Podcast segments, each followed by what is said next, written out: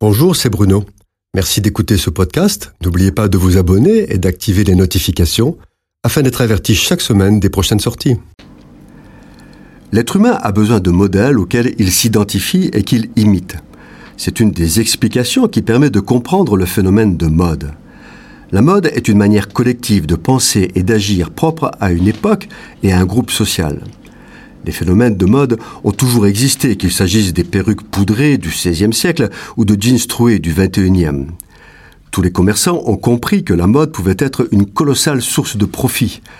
Ils s'emparent ainsi des médias pour imposer à la société entière et à tout prix de se soumettre à l'évolution saisonnière de la façon de s'habiller, se coiffer, se comporter et même s'exprimer. Avec la montée en puissance du pouvoir des médias, des technologies de l'information et des réseaux sociaux, toutes sortes de modes s'enchaînent à un rythme croissant, imposant à tous leur tyrannie sous peine d'être marginalisés et ne plus être crédibles.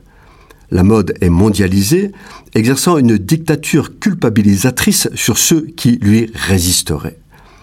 Il y a quelques années, il y avait un snobisme certain à ne pas être à la mode. C'était aussi une forme de mode.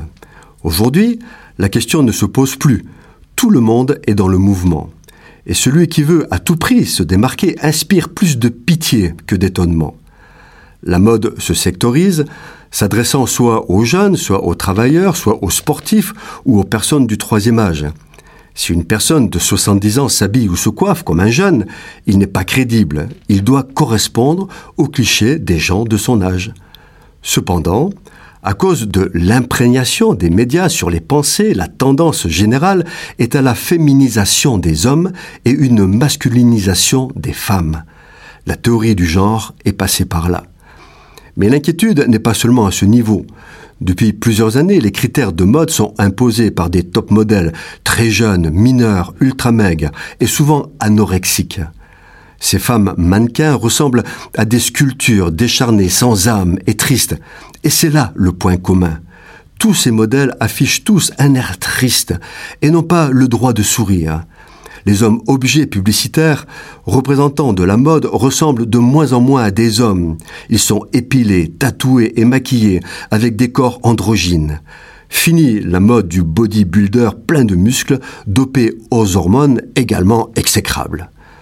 Ce sont ces corps décharnés qui sont présentés comme le modèle à atteindre. Et cela marque les esprits, et notamment les plus jeunes, qui sont très imprégnés par ce qu'ils voient sur leurs écrans. De ce fait, se produit un développement plus inquiétant encore et qui touche le monde et majoritairement les jeunes, c'est celui des mutilations volontaires dont nous parlerons plus longuement dans une prochaine chronique.